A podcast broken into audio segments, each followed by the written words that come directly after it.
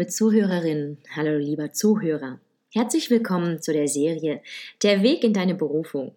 Mein Name ist Sonja Maria und ich begleite diesen Podcast als Coach für spirituelle Potenzialentwicklung. Wir bleiben bei diesem Thema Berufung ähm, und ich möchte in dieser Folge einige Fragen zusammenfassen, die mich immer wieder erreichen. Ähm, natürlich ist so die größte Frage, wie finde ich denn nun meine Berufung? Wir haben in den Folgen davor einige Vorübungen gemacht, äh, die dich dabei unterstützen, dir selber wieder ein wenig mehr zu lauschen.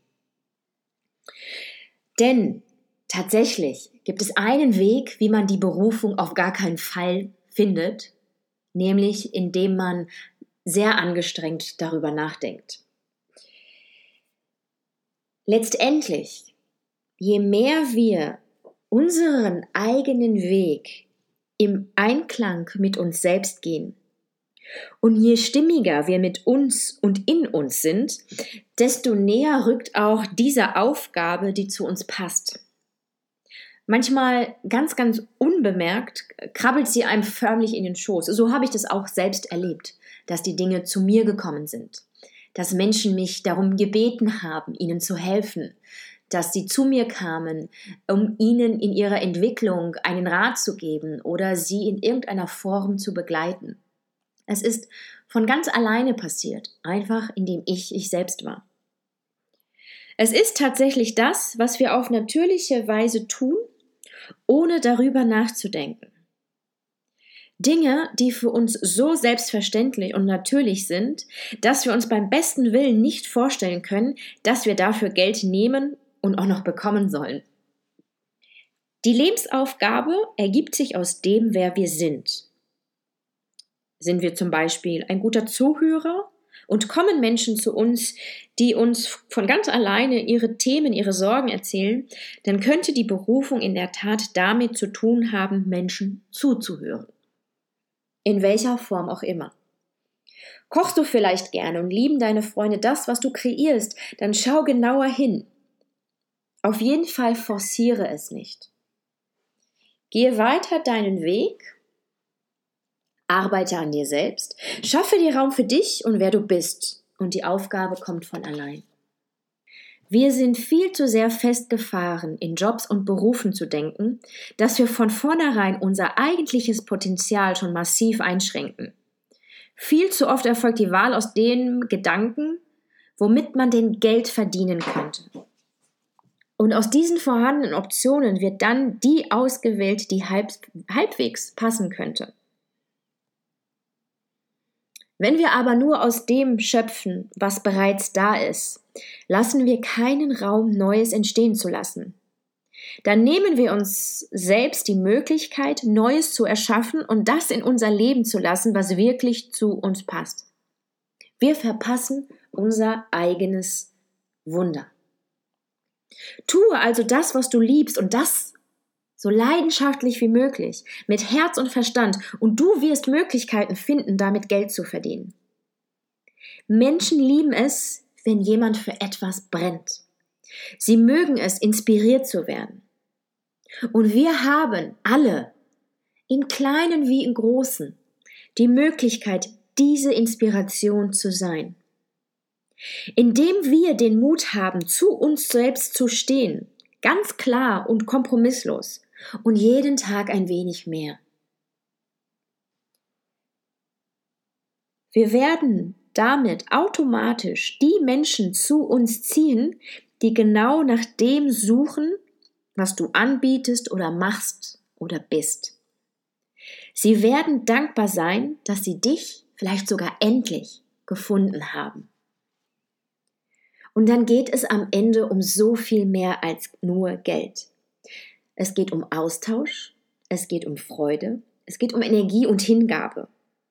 Indem du diesen Menschen ein wenig mehr von dem gibst, wer du bist und wofür du brennst, wirst du sie bereichern.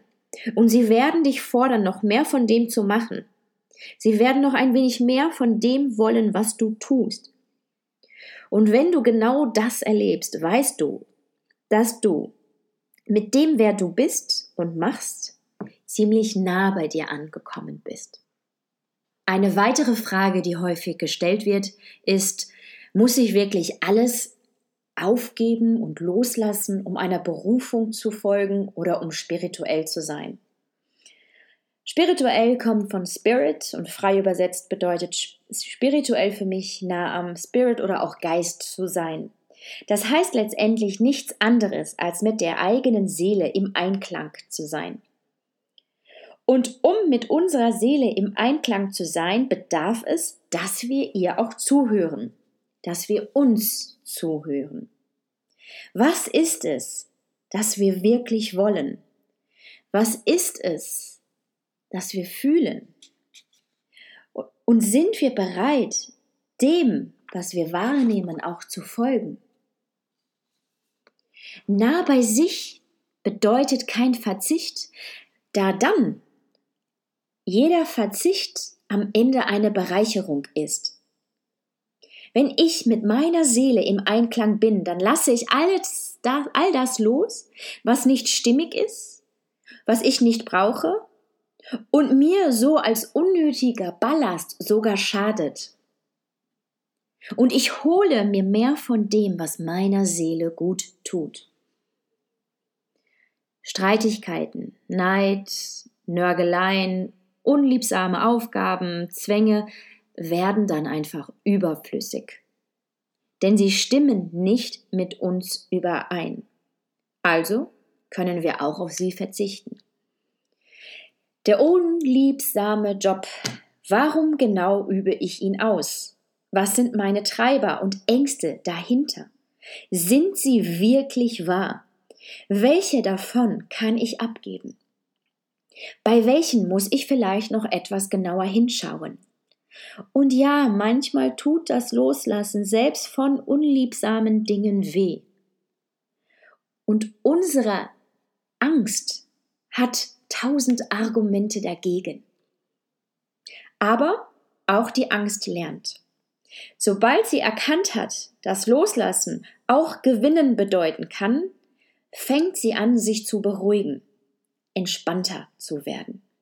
Sie wird sich immer wieder melden, aber ihre Stimme wird leiser.